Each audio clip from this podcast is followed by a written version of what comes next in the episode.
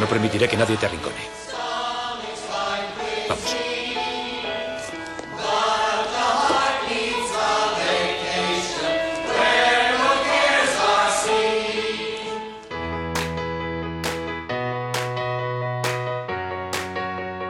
Soy Quique Fernández Guerra y te doy la bienvenida a Tu Código Me Suena, el podcast en el que conocerás mejor a la comunidad tech.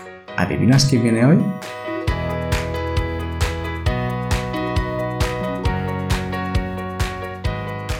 Muy buenas a todos y a todas, bienvenidos al primer capítulo de Tu Código Me Suena. Me hace mucha ilusión poder empezar esto, este experimento que estoy haciendo. Bueno, quería comentaros que la persona que me acompaña hoy es una fan declarada de Foo Fighters, además del rock and roll. Es licenciada en química, lo cual es muy curioso, y uno de sus sueños es tener una casita en un pueblito de Asturias. Me muero por saber más sobre esto. Y algo súper interesante es que ha sido entrevistada no una, sino que creo que incluso sale dos veces en un medio digital muy importante que es Chataca, una entrevista y además sale en otro artículo que salimos varias personas. ya sabes quién me acompaña hoy. Voy a dejarte unos segundos para que te lo pienses.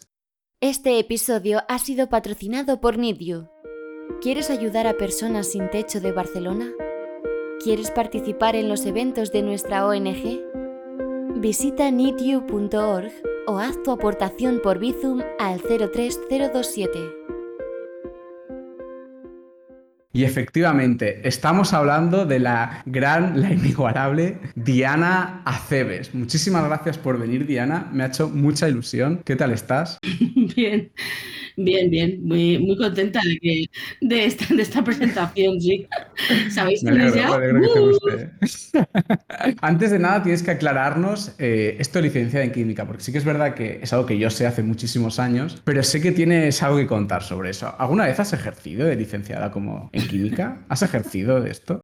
Pues a ver, no, como tal no he ejercido, eh, porque yo acabé la carrera y, bueno, pues bueno, pues no he ejercido. Había poco ocurre para, para químicos en España. Pero debo decir que, que no haya ejercido profesionalmente no significa que no haya utilizado mi carrera mm, en concreto para no morir. Un día que estaba de resaca y, y bueno, es una historia un poco extraña porque yo antes em, salía por ahí los días también que tenía que trabajar al día siguiente, ¿sabes? Como la gente joven. Bueno, es que una mañana, pues eran como las 7 de la mañana cuando me había levantado y tenía un resacón que te mueres, o sea, había dormido nada y tenía un ardor de estómago terrible. Y entonces eh, yo con toda mi, mi resacaza, para poder ir a trabajar, eh, me fui al botiquín y busqué el, el, bicarbonato, ¿vale? Para hacerme un bicarbonato sódico porque tenía un ardor de estómago horroroso. Y yo no tengo bicarbonato en casa porque no lo suelo utilizar, pero me daba mi madre, ella sí que tiene, y me daba un poquitico, unos, una parte del subbote y me lo guardaba en, en papel de aluminio, ¿vale? Entonces yo con toda mi resacaza me cojo los polvos, los echo en agua, me lo tomo y después de tomármelo me doy cuenta de que además del bicarbonato, mi madre también me daba ácido bórico en papel de aluminio.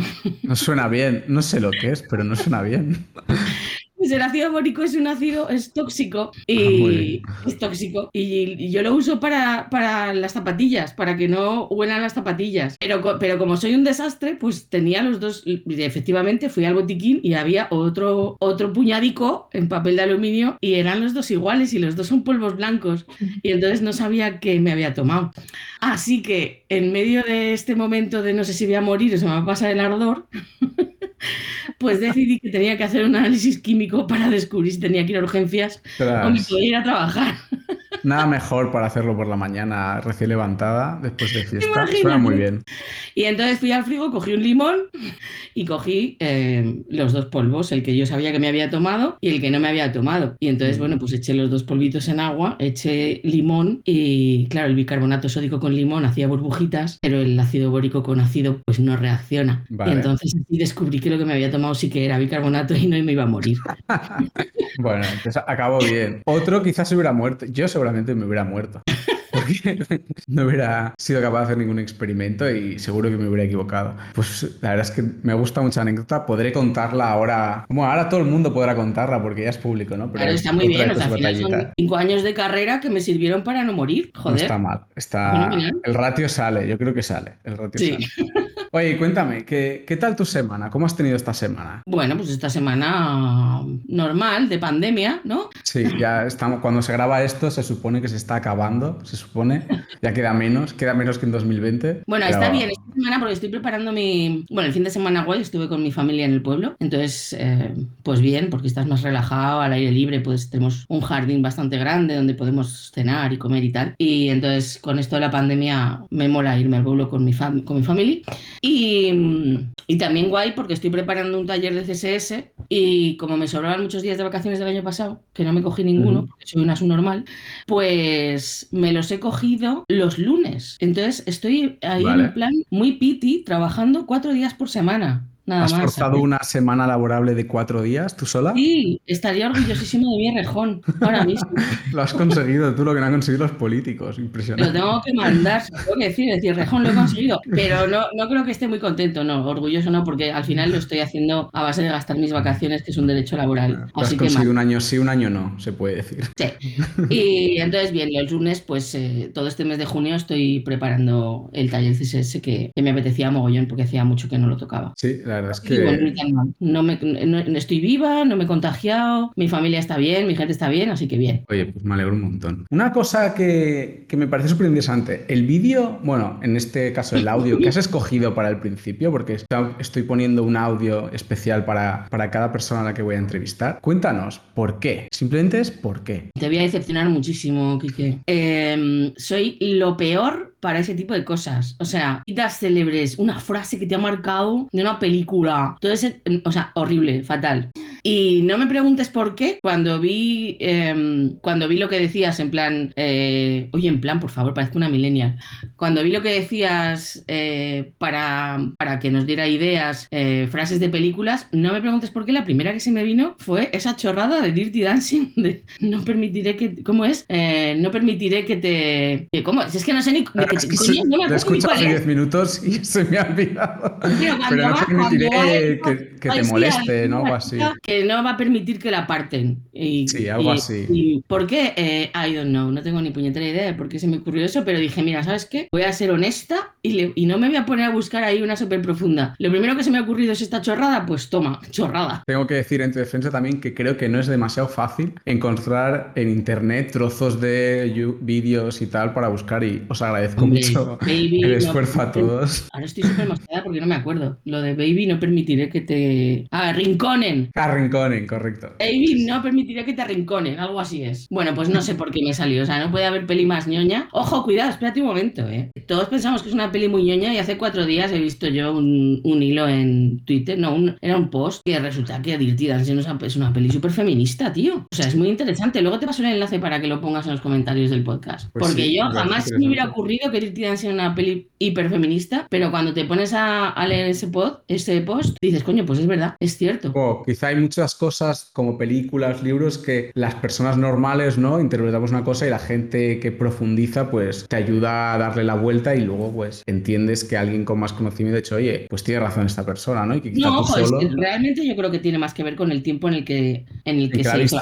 O sea, Mm. claro, porque tú ya tienes una, tú la viste, bueno, yo la vi cuando salió, bueno, cuando salió, no sé, hace mil años, y ya tienes una idea preconcebida de esa peli, ¿no? Y no se te ha ocurrido reinterpretarla de repente otra vez con el paso de los años. Y es muy evidente, o sea, yo qué sé, cosas como, como em, eh, tratan cosas como el aborto, eh, eh, que la mujer tome la decisión libremente, es ella la que es ella la que toma el mando, realmente no la salva ningún, ningún caballero, al revés, prácticamente le salva a ella a él, o sea, está guay, está guay, ya te pasaré el, ya te pasaré el enlace. Pues sí, pásamelo y creo que aprovecharé para verla con Alicia porque ha visto pocas pelis antiguas y le Por puedo favor, es maravillosa. Es la típica Sí, sí. película que cada vez que la ponen en la tele me la เจ้าเดี๋ยวคุณก็แม่เลยครับ Oye, siguiendo con un poco las entrevistas, como ya, ya te comenté, la idea es conocerte tanto profesional como personalmente. No solo yo, que tengo la suerte de conocerte ya hace muchos años y tú a mí también, sino ya quien escuche este podcast. Entonces, la primera pregunta que quiero preguntaros a todos es, em, ¿cuándo crees que fue, si es que lo recuerdas, y cómo introdujiste la tecnología en tu vida? No tanto a nivel profesional, sino tu primer recuerdo tecnológico, ¿no? Porque somos de unas generaciones que hemos tenido la suerte de que hemos nacido sin tecnología y en un momento a todos, alguien o algo hizo que eso ocurriera y yo creo que es muy bonito. Pues mi primer recuerdo con la tecnología lo tengo clarísimo. Es en la uni, yo no tenía ordenador, o sea, no, no tuve ordenador durante toda la carrera porque soy una señora muy mayor y no tenía todo el mundo ordenador en casa en aquella,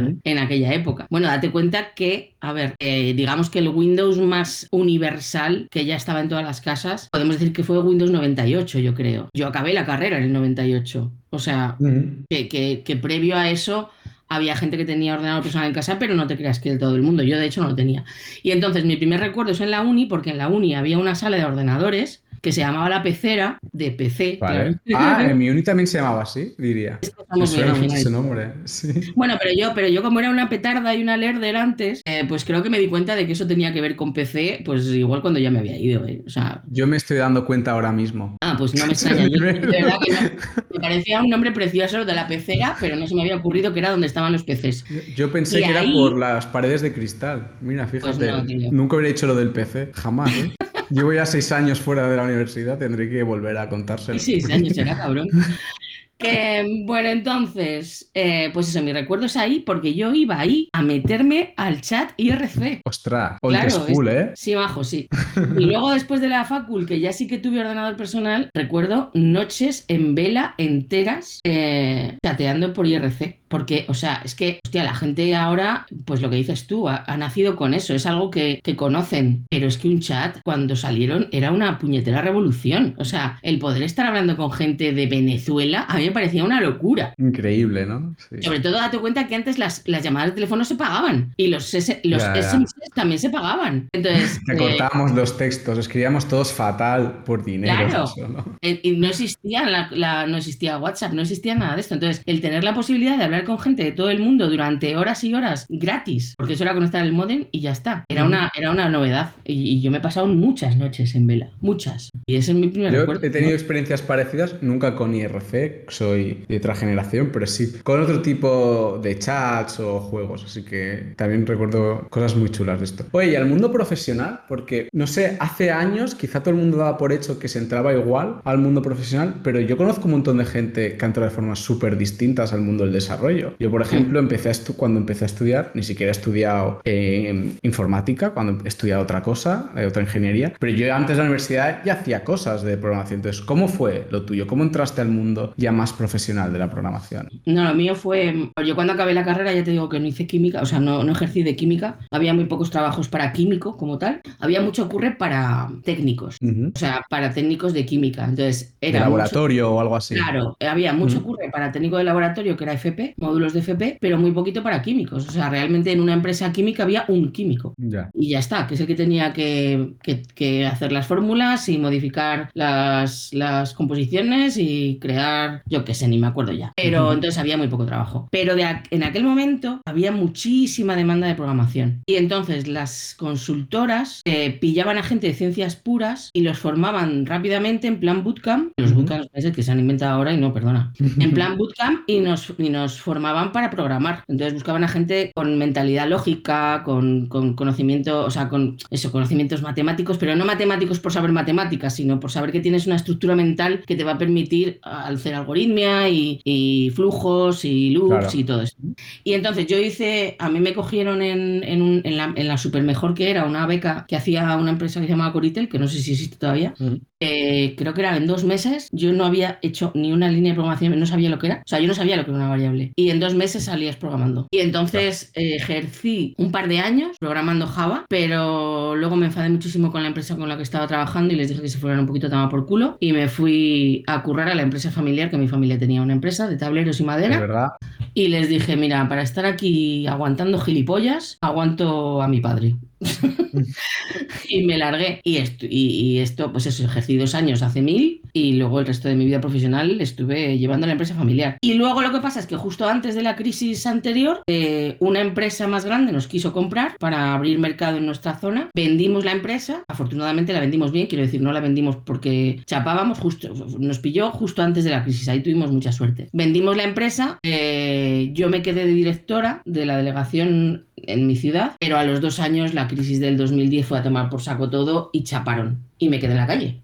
Y te reinventaste. Bueno, Claro. reinventaste, ¿no? Me re- reinventé, me reinventé al cuadrado, sí, porque a mí me encantaba la programación, o sea, el, el trabajo, el trabajo en la empresa de mi familiar, pues era trabajo, me daba dinero y me hacía, estaba bien, pero vamos, no era una cosa que a mí me, me flipara enormemente, ni me, ni me sentía muy realizada pro- profesionalmente ni nada. Entonces, cuando me quedé en la calle, dije, a ver, tienes dos opciones, o sigues por aquí y buscas un trabajo de directiva en el sector o un sector parecido, o le das la vuelta del todo y vuelves a lo que te molaba. Y eso hice. Me hice un curso en Madrid de seis meses de front y con 38 años cambié de sector y empecé en esto. Y hasta aquí, ¿eh? Todo lo que has hecho estos años, tú y yo que nos conocemos hace un montón, Es todo que lo que hemos visto, ¿eh? Desde el principio. O sea, Ni, me- yo creo ni que lo es- sé, ¿desde cuándo? Desde siempre. De este Pero mundillo. yo sí, desde- claro, yo date cuenta que yo, yo me acuerdo perfectamente que fueron las primeras personas que yo conocí en el sector. Tú, ¿Quiénes fueron? pues mira, tú, Daniel, Nayara. Hombre, buena gente. O sea,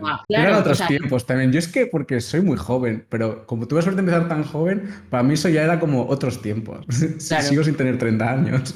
Diana, aún no he llegado, pero Pues es que tú el año viene estar, ya. estar en Twitter con 13 años, sería ilegal. No me acuerdo, pero yo creo que fue con 16 lo de Twitter y tal, pero sí. sí. Era, de hecho, todos siempre nos hemos guardado muchísimo cariño de esa época. ¿eh? Sí. Quizá no éramos tantos, ¿no? Como ahora que es una barbaridad, no paro de encontrar gente increíble. Yo que sé, cada mes ves a alguien nuevo que de dónde has salido y dónde has estado todo este tiempo. Pero sí que todos, con algunos nos hablamos más, menos, pero nos guardamos mucho cariño de esa época. No recuerdo nadie, ¿no? De estos que mencionas que digas, "Oye, yo sé que si escribo a Nayara o, o a Dani, eh, me contestarán. Y si tengo una idea loca y necesito su consejo, y ellos igual, ¿no? Y creo que Sí, siempre sí, hemos guardado total. algo muy bonito. Que ahora, al crecer tanto, quizá con otra gente, pues ya no queda, son vínculos tan grandes, ¿no? Pero bueno, es normal, ha crecido cuenta mucho. que cuando yo te estoy hablando, yo cuando hice el curso de front, era justo el año en el que CSS3 y HTML5 empezaban a tener soporte en los navegadores. Entonces, ¿qué quiero decir con esto? Que el front en aquel momento estaba en pañales, éramos cuatro haciendo CSS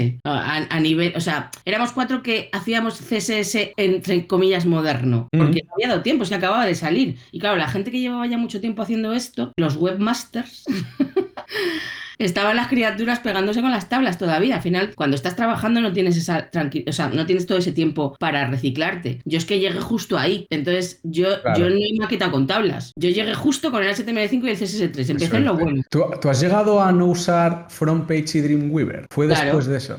Jolín, yo es que sí que viví eso. Y recuerdo FrontPage con mucho cariño, pero era horroroso.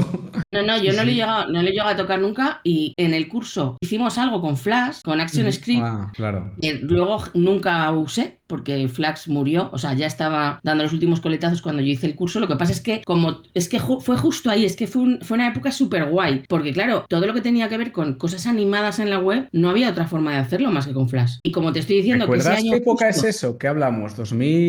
¿2016, 2000, 17? pues, a ver, yo hice no, el o sea, yo hice el curso en el 2012, creo. 2012. O sea, en 2012 ya decíamos que Flash estaba muriendo. Claro. Creo que diciembre de 2020 lo han retirado. O sea, ha estado ocho años agonizando esto. ¿eh? Bueno, pero ¿cuánto llevamos diciendo que estaba Internet Explorer Ya, muerto? ya, también Porque es verdad. yo creo que eso se lo dijo a mi madre siendo pequeña.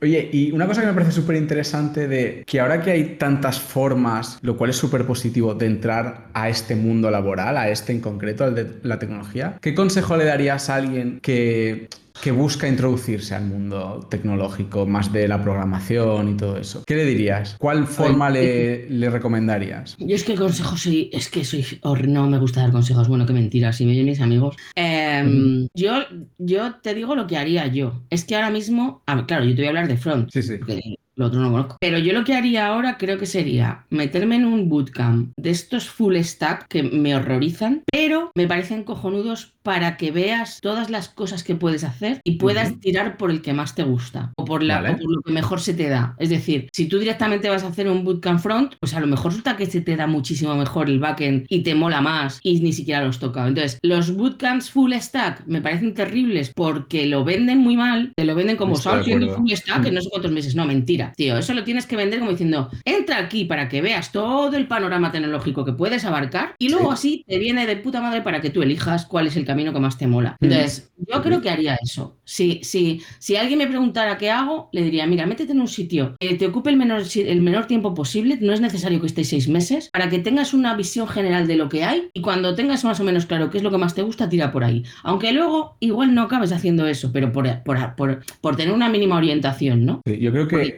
coincido y, y, seguramente coincido porque tanto tú como yo y mucha gente de más cuando empezamos nosotros tardamos años en saber lo que nos gustaba y es un proceso largo y duro en realmente bueno, no, entender qué no, es lo que te gusta. Yo, yo, la verdad es que como vine a tiro hecho, no, además es que yo empecé con el front cuando el front Pero no ya habías hecho back antes, ya sabías que el back no te gustaba, claro. No, al revés, si te fijas, yo volví a eso porque me gustaba la programación. Lo que pasa es que cuando yo hice back, es que no existía el front. O sea, no También había front.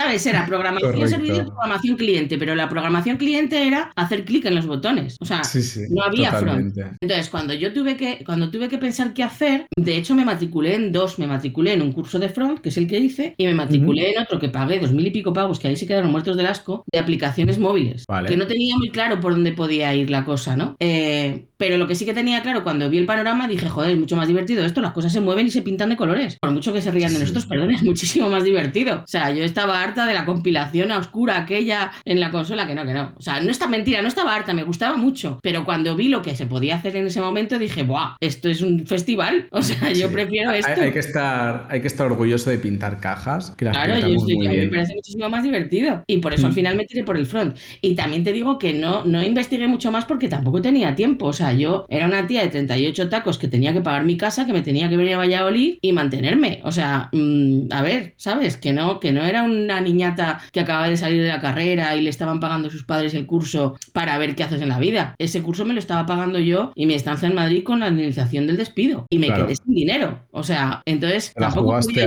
probar- claro, tampoco yo podía probar mucho más. Dije, esto me gusta, a por esto. Y me metí en plan túnel, a por eso. Y eso es lo que hice. Oye, y después de la época de la empresa de tus padres, eh, del curso, tuviste un primer trabajo. ¿Qué tal fue esa primera experiencia y qué fue- cuál fue el recuerdo más bonito o positivo que recuerdas de ese primer trabajo después de toda esta etapa? Eh, no es nada positivo, lo recuerdo horrible. Me sirve también. ¿Cuál es? O sea, la, la idea era preguntarte el más positivo y el menos. Pasemos al menos. lo ¿Y recuerdo tal horrible porque lo pasé muy mal. O sea, el problema que yo tuve es que, como te digo, yo ya tenía una casa. Yo te- mi casa ya estaba comprada. Yo ya me había comprado mi casa y mi casa estaba en Valladolid. Entonces, eh, yo no hubiera tenido problema para encontrar curro en Madrid, pero yo no me podía quedar allí porque yo no podía pagar mi hipoteca más una casa en Madrid con un sueldo de junior. Entonces, me tuve que venir a Valladolid y me tuve que buscar la vida de freelance. Un freelance que no conoce el sector, a quien no conoce nadie, que no conoce a nadie. Y entonces me pasé un año horrible, pero horrible, trabajando mm, 12 horas al día en nada, porque yo no tenía, no tenía clientes, no tenía proyectos, no tenía nada, pero me dedicaba a fusilar webs. O sea, yo cogía la web de Apple y decía, me la hago. Me cogía la web de... ¿Cuál fue otra que me... La de Adobe, me la hago. Entonces estuve un año así, se me acabó el dinero. Tuve que pedir, pasta a mis padres, que yo no les había pedido dinero desde que había entrado a la universidad. O sea, agacha. Además es que fue una cosa, joder, como muy, muy traumática, porque no quiero decir que fue guay, pero bueno, a ver, que yo no estuve deprimida tampoco, ¿no? Pero yo ya tenía mi vida hecha. Yo había pasado de ser una directiva que cobraba un sueldazo con la vida hecha, con mi casa, con mi coche, con, mi, con mis vacaciones, a de repente no tener dinero para pagarme la hipoteca. Ya, ya. Es, Con- es duro. con- Yo, yo es una historia que conozco tuya y la verdad es que es un gran ejemplo de reinvención, superación. Es que has tocado todos los palos de Ya te digo, macho. reinventarse, superarse una vez y otra. Yo Es me, acuerdo de mi padre, que. yo me acuerdo de mi padre que, me, que cuando iba a comer a su casa me decía, Diana, hija, ¿tú estás segura que esto... Es que llevas muchos meses trabajando Claro. mogollón y, y no veo resultados. Y yo le decía, papá, confía en mí, confía en mí. Porque el día que me llegue la oportunidad, tengo un bagaje que no tiene nadie. Porque a ver qué listo y qué lista del sector se ha hecho la web de Apple, la web de Adobe, la web de no sé qué, la web de no sé cuál, ¿sabes? O sea, al final, que no tuviera proyectos con clientes no significa que no pueda coger experiencia. Yo no tenía experiencia trabajando con equipos, no tenía experiencia trabajando en una empresa, pero experiencia en desarrollo tenía más que la mayoría. Claro, no Y tenías una parte de la experiencia, tenías otra. Claro, la técnica Sí, la tenía hecho, muy por encima. Yo, yo diría que hoy en día es un ejercicio que suelen recomendar en estos famosos bootcamp, ¿no? Y que, que es algo que mucha gente hemos hecho mucho tiempo, pero incluso porque era divertido o para practicar, no pensábamos tanto como el ejercicio simplemente de, no, es que si haces 15 de estas, ¿no? Pues sabrás un montón, sino que, oye, voy a practicar cómo hacer esta web. Y quizá lo hacías porque querías seguir estudiando, ¿no? Porque tenemos ese de no queremos parar quietos porque sabemos que enseguida, si paras un mes, te caducas. ¿No? Y, creo que es algo que ahora se ha vuelto a poner muy de moda y está muy bien porque de verdad funciona. No todo debe ser ganar dinero claro, claro puedes hacer proyectos. Entonces, bueno, mi primer trabajo, mi primer encargo, lo recuerdo fatal porque fueron unos gilipollas de Madrid que me timaron para hacer un... Eso pasaba a todos, yo creo. Claro, entonces, o sea, lo doy por hecho que es, bueno, pues parte del desarrollo profesional, pero claro, me timaron una vez. O sea, me acuerdo que hice un, hice un, curso de primeros auxilios interactivo que no sé si me pagaron 600 pavos, estuve trabajando dos meses. O sea, mm. hijos de puta. Pero, pero luego, eh, esa fue es un trabajo de mierda. Pero luego, cuando me llegó la oportunidad de verdad, todo ese, todo ese trabajo que yo había hecho previo de darle y darle y darle y darle, es donde salió la luz. Y fue una prueba, o sea, salió un, un, un curre muy guapo para trabajar en una web de, en un proyecto muy chulo del Banco Santander. Eh, hice la prueba y la abordé y, y, desde entonces ahí ya sí que no para. Podríamos decir entonces, creo que tenemos un pensamiento muy parecido y, y es una pregunta, pero vamos a hacerlo directamente de que quizá lo que hay que recomendar a la gente es que esto no es un sprint, es una carrera muy de fondo, ¿no? Que todo lo que estás haciendo realmente sirve y cada cosa que haces, cada proyecto, cada página te va a servir luego. Quizá no lo ves al principio y que no hay que tener prisa. Luego hay la situación de cada uno, obviamente, y demás, ¿no? Pero es un poco ese mensaje, yo creo, ¿no? Que quieres dar. Claro, yo, yo veo gente que sale de bootcamps eh, y que al mes ya está todo Twitter lleno. Acabo de salir de la promoción Free, busco trabajo. Yo digo, madre mía, yo me estuve un año, un año, un año trabajando sin proyecto, un año trabajando yo solita en mi casa, un año sin ingresar un puñetero duro. Entonces sí que entiendo la urgencia, pero ahora el, el sector está muchísimo mejor que cuando yo empecé, eh, porque ahora ya hay muchas oportunidades, hay mucho trabajo de front y hay mucho trabajo de tecnología en general, pero la gente tiene mucha prisa, que yo lo entiendo, ¿vale? Pero, pero quiero decir, que a mí me costó un año. Sí, sí, un año hay, que ser, hay que ser, consciente. Oye, y recordando ya toda esa parte que fue increíble y, tuviste muchas oportunidades para aprender, ¿ahora qué tal? Porque ahora estás en una super empresa, creo que lo voy a pronunciar bien, es Deiser, al menos yo lo pronuncio así. Sí, ¿no? Lo he dicho bien, que me da un miedo decirlo mal. Eh, ¿Qué tal? Porque yo te veo a veces retuitear cosas de ellos, creo que tenéis un CEO súper activo, que, que comunica mucho. ¿Qué tal? ¿Qué tal estar ahí? Nah, yo estoy encantada. Es que es, que es el, lo mío con Deezer fue un flechazo. O sea, yo estaba trabajando en una empresa eh, que súper bien también. O sea, es que lo que te digo, una vez que entré en, el proyecto de Banco Santander, luego no he parado y estuve prácticamente todo el tiempo en una empresa que se llama Mobilers. Estuve súper a gusto, me trataron súper bien, o sea, todo perfecto. Pero llegó un momento en el que, en el que eh, el trabajo de maquetación, digamos, empezaba, no lo necesitábamos en ese momento, pero además yo estaba, yo estaba aburrida. Yo quería hacer ya algo más, porque yo estaba maquetando. O sea, en, en el trabajo que yo tenía era necesario porque necesitábamos un trabajo de maquetación de muy alto nivel, porque hacíamos aplicaciones híbridas para el Banco Santander a medida, entonces necesitabas un CSS, un CSS perfecto, porque ahí no valían frameworks, ni valían tailwinds, ni valía nada, o sea, eso había que hacerlo a manubrio y tenía que estar perfecto, porque iba a ser una aplicación de móvil, iba a ser una aplicación de iPad, iba a ser una web, o sea, responsiva a tope y todo al pixel y, y según los diseños que te venían del, del estudio de diseño de Estados Unidos, con la línea de estilos, o sea, necesitabas muy alto nivel, pero realmente esa necesidad de maquetación de ese alto nivel es muy extraña, o sea, no es no es, una, no es algo demandado. Y yo sabía que si eso se me acababa, me iba a tener que poner las pilas porque la parte de programación no la tocaba.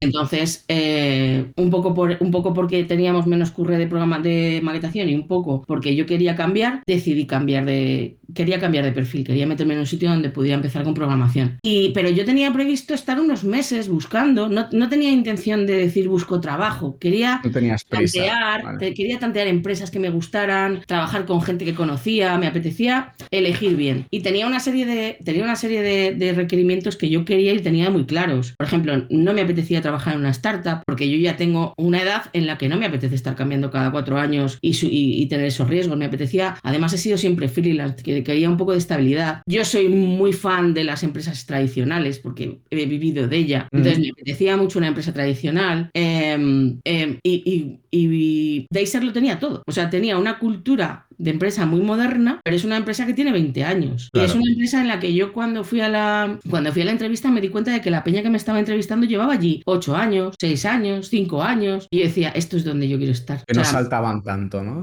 sí, No, no, es la, no es el típico perfil en el que la gente entra y sale continuamente. Está guay, porque realmente para aprender en tecnología eso es lo que hay que hacer. Pero yo ya no tengo ganas de hacer eso. Y tengo ganas de estar en un sitio donde la circulación de gente sea continua. Y tío, es que fue, fue todo súper raro porque fue por un amigo, David Bonilla, que es amigo íntimo de, los socios de Deiser y, y, me conocía y les dijo, tengo una tía que no cumple el perfil que buscáis porque ellos no buscaban para nada mi perfil, pero yo creo que encaja mucho con la empresa, no sé qué. Hice una entrevista de un día y solo nos faltó morrearnos. O sea, salí de allí y fue un flecha. Encantada. Pero no te lo imaginas, fue mutuo. Yo me acuerdo que salí, llamé a mi madre y le dije, mira mamá, o esta gente son unos psicópatas o mañana tengo la oferta en casa. Porque era, se notaba que era mutuo, ¿sabes? O sea... Sí, cuando yo también hago muchas entrevistas y cuando lo notas, de hecho notas a los cinco minutos, incluso antes. Luego estás la otra hora o dos horas hablando de, bueno, las cosas, ¿no? Pero cuando es flechazo, es flechazo, sí, sí. Y, efectivamente, o sea, y ya está. Y, y, las expectativas eran buenas, pero la experiencia está siendo todavía mejor. O sea, desde el principio han confiado en mi mogollón, nada más entrar ya me daban responsabilidades que me venía guay, porque yo por un lado era junior, porque iba a empezar a, a programar React y tal, que no lo había tocado nunca, pero claro, yo traía un bagaje muy importante profesional, tanto a nivel de maquetación como a nivel de experiencia profesional. Y joder, que desde el principio me, me dieran un montón de responsabilidad y me dejaran confiar en mí para determinados proyectos, en plan, venga, pues tú, si tú crees que esto hay que hacerlo, venga, para adelante, lidéralo. Ese tipo de cosas a mí me hacían estar equilibrada, porque por una parte la frustración de, joder, no me entero de nada, no, no, avanzo, mm, no sé qué significa esto, de cuando estás aprendiendo React, pero por otra ¿Qué son esto de los hooks, no? En plan, ¿qué son esto de los hooks? ¿Qué está pasando? Claro, o sea, yo tenía mis días de súper frustración novata, pero por otra parte estaba, me notaba, que, o sea, yo sentía el orgullo de estar aportando cosas importantes también. Entonces, jo, eso, eso fue un equilibrio muy guay. Súper interesante porque yo también, es que os parecemos muchas cosas, ¿no? Desde siempre lo sabemos, ¿no? Pero a mí siempre se habla, ¿no? De los job hoppers, de cambiar cada mucho, de ir mucho a startup, lo cual es chulo y puedes aprender mucho, pero también hay que saber valorar el estar muchos años en un sitio. Yo llevo seis años en la misma empresa y antes simplemente fui becario en varios sitios y freelance. Y eso a veces parece que no es tan guay valorarlo y también te aporta mucho profesionalmente. De hecho, mucha de la gente que conozco, que es un profesional más completo, digamos, que pues igual te lidera una parte que, que te hace programación y no sé qué, suelen estar mucho tiempo en el mismo sitio porque es lo que te da poder ir haciendo más roles, ¿no? Si, si yo quisiera simplemente saltar, seguramente si estoy todo el rato saltando, solo haré lo mismo porque al final no te da tiempo, ¿no? De adquirir más cosas. Y, de hecho, esta era otra de, eso era, otra de las cosas que tenía en mi lista de, de petición, vamos, de deseos para la empresa en la que me fuera, que era la posibilidad de cambiar de rol dentro de la empresa. O sea, y eso ya me lo contaron el primer día. O sea, el primer, es que el primer día, quiero decir, es que tuvimos una entrevista. O sea, es que fue un día, vente para acá, lo hicieron todo, todo seguido para que yo no me tuviera que desplazar más veces y fue pim pam. Entonces, ese mismo día yo ya, a mí ya me contaron que había gente que había empezado en servicio y estaba programando, gente que estaba programando y luego se fue a servicio, una persona que estaba programando y ahora es Cuba. O sea, entonces decías, vale, guay, o sea, me mola porque veo que aquí se puede cambiar de rol sin problema. Si en un momento dado eh, te aburres de lo que estás haciendo, la empresa te permite que no hace falta que te vayas para desarrollarte en otro, en otro campo. Puedes hacerlo dentro. Muy guay. Y es que la comunicación, lo que decías tú, la comunicación con los socios es perfecta, allí no hay, hay jefes. A mí me da vergüenza cuando digo a mi madre, mm, pues es que tengo una reunión con mi jefe, porque es que se me hace raro decir mi jefe, porque no, no le vemos como, yo, o sea, sabes que es tu jefe, pero yo creo que este, eh, si a Guillermo me oye de llamarle mi jefe o Leo, se sentirían incómodos ellos. Y yo me siento también incómoda, ¿sabes? entonces, la verdad es que estoy encantada. Doy bastante asco. Me mucho, porque además te, lo merece. Oye, ¿y qué hace la Diana Cebes cuando termina su jornada? Tú llegas a casa, como hoy, aparte de grabar podcast, ¿qué haces? ¿Qué haces cuando dejas el mundo tecnológico un rato? Pero ¿qué hago eh, fuera, eh, cuando no es pandemia? Porque en la pandemia no he hecho nada. Vamos a obviar que eso ha ocurrido. Pues cuando no es pandemia, sobre todo estar con mis amigos, ir a conciertos ir a festivales. Soy muy de terraceo, de vamos a tomar el vermú. Quedamos a la una y nos vamos a las cuatro de la mañana, ¿sabes? Ay, vermú, que, tenemos que confesar que cuando hemos eh, coincidido en eventos, estamos más rato fuera que dentro. Yo no voy a los eventos a ver las charlas, ¿tú sí? no, no lo he conseguido aún. No, no. Y bueno, el otro día justo hablaba con, hablaba con, un, con un amigo de, con un amigo de esto, me decía, joder, echo de menos los eventos y verlos a todos. Digo, a mí que no, no piensen que me van a ver sentada en una butaca. Porque yo sacaré la entrada y no pienso ni entrar al recinto, salvo que dentro del recinto esté la terraza y un bar. O sea, yo voy a ver a la gente, no tengo ningún interés, o sea, si no hay charlas, perfecto, me, va, me vale ya, ¿sabes? O sea, lo que se llama quedar con colegas, vamos. Sí, bueno, a saber cómo van a ser los eventos, ¿no? A la vuelta de, todo esto. Quizá hay menos charla y más quedar. Hombre, al principio yo creo que sí, porque tenemos todos mucho mono de, vernos. Sí, ¿no? Al final las charlas las estamos viendo también a través de la puta pantalla. Sí, sí, sí. Pero a la gente no, a la gente no la vemos. Y bueno, principalmente eso, ahora porque tengo algunos problemas de salud, pero, pero siempre he sido súper deportista, me encanta hacer snow. Ahora no puedo, tengo las rodillas de polvo y bueno, pues no puedo. Pero me encanta el snow. O sea, en el momento que llegaba la temporada de nieve, a mí ya no me veía de semana. Y sobre todo la música, tío, me encanta la música. Todo lo que sea ir de conciertos, ir a festivales, me flipa. La verdad es que doy fe, te encanta todo eso y, es genial. Es genial poder hablar de otras cosas que no sean solo tecnología, es lo que quiero hacer en estos podcasts, porque al final está Diana, ¿no? Que es igual de importante que Diana la que hace CSS. Ah, bueno, sí, además a mí me flipa, o sea, me, me, encanta que... Todo me encanta, soy, soy una tía muy estúpida por lo que veo. Todo me encanta. Me encanta que mis amigos no trabajen. Bueno, a ver, algunos sí, pero, pero no, no, hablamos de tecnología. Quiero decirte, mis amigos, pues eh, Nacho sí que es programador, eh, Geza tenía una empresa también de tecnología, pero, pero con otro rol, quiero decir, nuestras conversaciones no, no giran en torno a la tecnología nunca. Más bien a la música, eso sí, nos ponemos muy pesados hablando de música y eligiendo conciertos y todo eso. Pero, y luego tengo otras pandas de amigos que no tienen absolutamente nada que ver, o sea, es que no entenderían, no saben ni lo que hago. Y, pues pasa ¿eh? como a mí, que creen que sabes arreglar la lavadora y yo aún no he arreglado ninguna lavadora en todos estos años porque no sé hacerlo. Y hay, un tema que, del que quiero hablar porque me parece muy importante y me gustaría darle una, una pequeña ventana eh, en estos episodios, que es sobre el burnout y el crunch. Sé que son términos que, que conoces. Eh, ¿Qué opinas al respecto? ¿Conoces de alguien que lo haya sufrido? ¿Lo has sufrido tú misma? ¿Qué, qué te gustaría hablar sobre, sobre el, el, burnout, el crunch? Ah, es que hemos hecho, nosotros en No Solo Te hicimos un programa sobre eso hace dos meses, creo. Hace dos programas y hablamos mucho sobre eso. Pero vamos, yo es que tengo una postura muy radical y creo que todo el que me sigue en Twitter lo, sabe. Eh, a mí me parece un error hacer cosas de tecnología o que tengan que ver con el trabajo fuera del trabajo. Me parece un error porque yo es totalmente egoísta, yo no lo concibo, yo necesito que mi cabeza se desconecte del todo para poder rendir bien el resto del tiempo, ¿no? Y, lo necesito y, es que yo llego el viernes por la tarde eh, chapo el ordenador y el ordenador no se vuelve a abrir hasta el lunes. Y en las vacaciones no se enciende. O sea, pero, pero no se enciende. No se me ocurre tirar una línea de código porque no me apetece, porque mi ley me lo impide y mi religión y porque tengo muchas otras cosas que hacer. Leer, ver series, ver pelis, estar con mis amigos. Cuando Dios quiera y me anime a aprender a tocar la guitarra, que lo he empezado 17 veces y 17 las he dejado.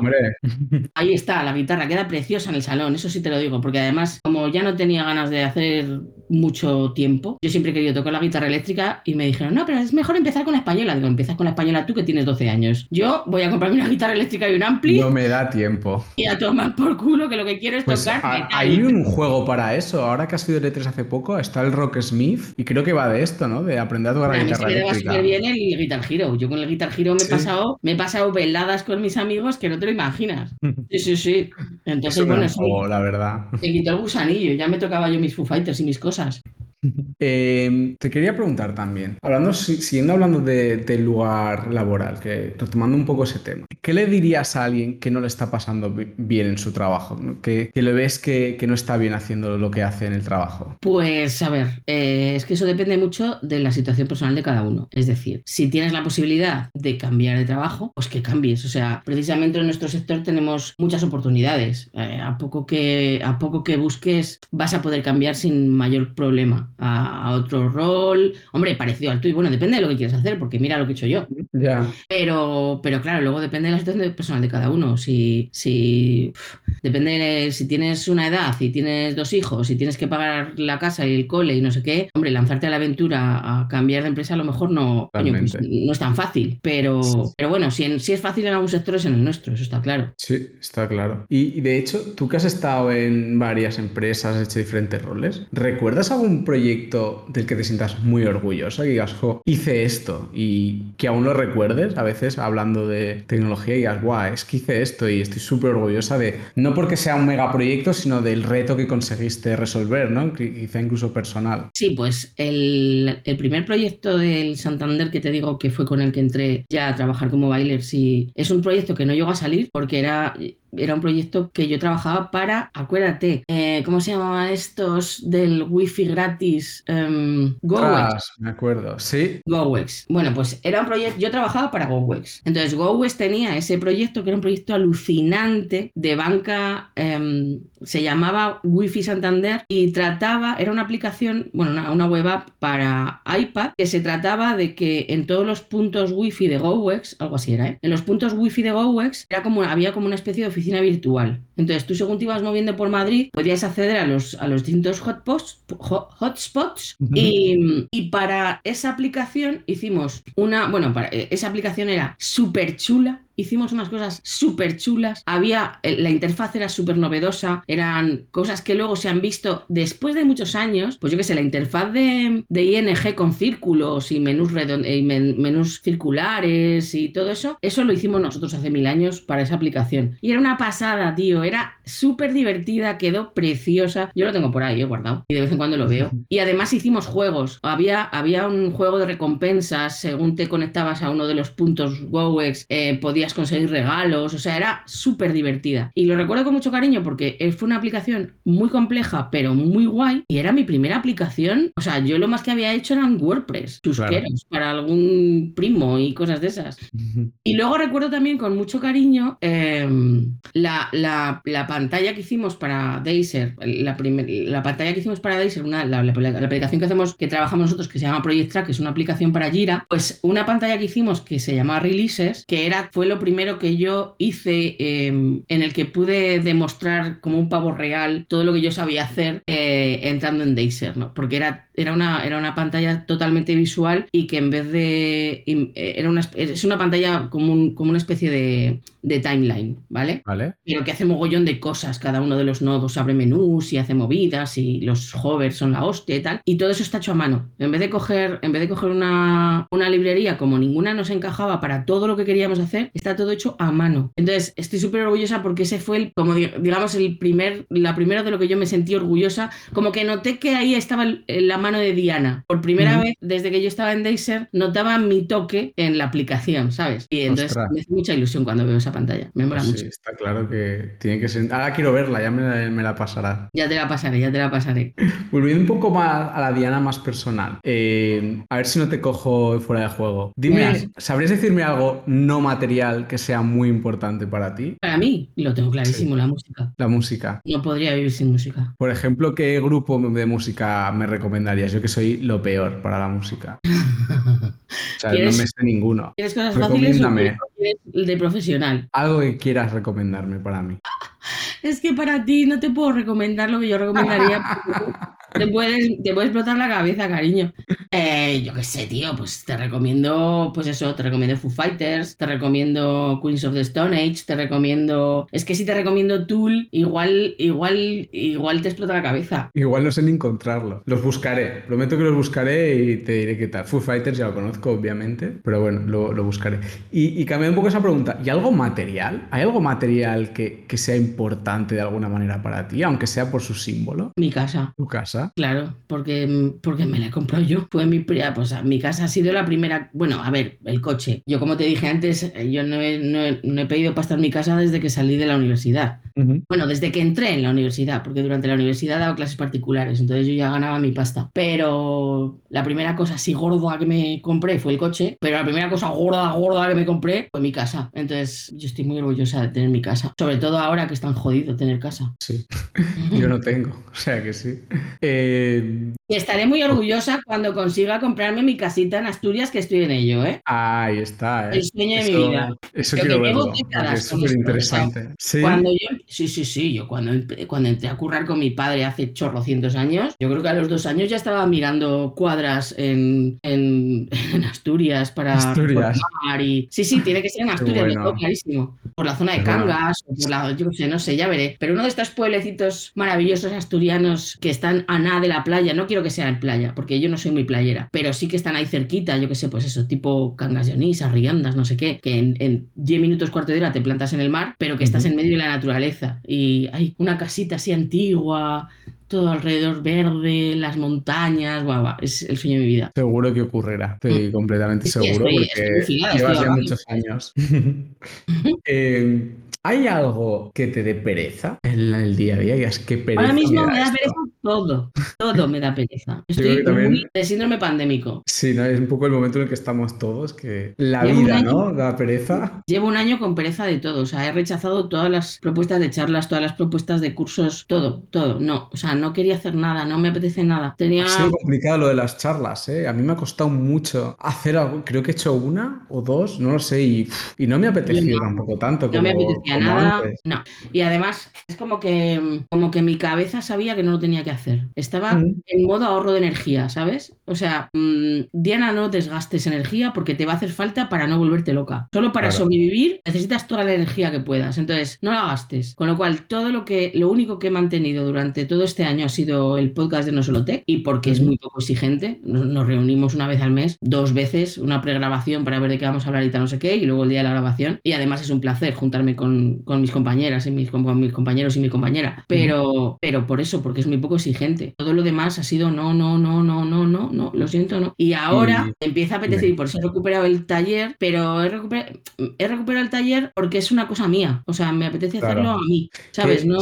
Sí, sí, Que, que, es una de las preguntas que te iba a hacer. ¿Cuál era tu siguiente reto? Yo creo que es volver a ese taller, ¿no? Volver a hacer eso que has hecho ya antes tantas veces y que te encanta, porque te fascina. Hacer claro, y además es que es otro rollo, porque el taller a mí me encanta darlo porque me lo paso pipa interactuando con la gente. Mm. Una charla online es que me motiva cero. O sea, que va, ni de coña, ¿sabes? Las charlas, las charlas presenciales también me molan, porque, jo, yo recuerdo la primera charla que di en Milbostack, es que yo estaba histérica, era la primera vez que daba una charla, la primera vez que iba a un evento, la primera vez que me veía la gente que pensaban que era un bot. Y yo recuerdo, con un, o sea, recuerdo esa interacción con el público, la peña riéndose, yo haciendo el mono y la gente descojonada de la risa, es que yo si no tengo a la peña enfrente, no puedo. Es que no me apetece. el, feedback inmediato es importante. No me apetece. Y entonces el taller sí que me apetece porque en el taller voy a interactuar, o sea, yo no, no va a ser una charla. Mm. Y sí tengo pues Os recomiendo cuando oigáis esto, si aún tenéis la posibilidad de miraros el taller de, Diana, porque la verdad es que es súper interesante. Ya habrá pasado. Bueno, quizá en la segunda edición. ¿Tienes algún pensamiento que esté en tu cabeza, que algo que tengas ahí todo el rato haciendo run run, aparte de la pandemia? Quiero decir, algo que digas, tengo esto pendiente y, ah, lo tengo todo el día, aparte también de la casita en Asturias, me refiero. ¿Hay alguna otra cosa que esté todo el día en ti? Bueno, sí, pues, eh, pues mejorar el tema de salud. Tengo una serie de problemas de salud que me, me limitan un montón, que me hacen coger muchísimo peso y no puedo hacer deporte y no puedo hacer las cosas que me gustan. Y si te digo la verdad, es la única. Hombre, ahora, ahora que ya tengo a mis padres vacunados, a mis hermanas vacunadas, bueno, menos una, que yo me voy a vacunar dentro de dos semanas. No, dentro de una semana. Creo que la semana que viene me vacuno. Pues es la única preocupación que tengo en la cabeza. Pero bueno, mira, poco a poco. Yo, sé, yo siempre digo que los marrones de uno en uno. Entonces, este marrón. es un muy buen consejo. claro, cuando ya este marrón se haya pasado, ya, mm, ya me preocuparé más de intentar solucionar el resto. Porque si no, me inmovilizo. O sea, me, paralizo y no, y ni para adelante ni para atrás. Pues Pero yo creo que, eso, hombre, es lo más importante al final, la salud. Es importante, sí, sí. Está claro que todos los que hemos tenido algún problema de salud, cuando conseguimos salir, nos damos cuenta de lo importante que es mm. el día a día, ¿no? Y la salud. Ya para, para ir terminando, ya estamos terminando este primer episodio. ¿Te gustaría, si es que recuerdas, espero que sí, algunas de las preguntas que te he hecho yo, hacérmela tú a mí, algo que tengas curiosidad de, lo que yo te he preguntado, ¿hay alguna que me harías a mí? Sí, ¿qué hace el Kike que no está trabajando ni haciendo nada de tecnología? lo haces con maldad, porque sabes cómo... No, para nada. Es que no tengo ni idea. durante... Bueno, sé que, pasas mucho tiempo con tu chica y que estáis enamoradísimos y que te, y que te llevas intentando casar 10 años, pero no hay manera. de hecho, el día que estamos grabando esto, se supone que hace tres días que era nuestra boda, pero no. Ay, pobrecito. Eh, será el año que viene. Eh, pero aparte de, estuve muchos Pero aparte años... de eso, no tengo ni idea de qué.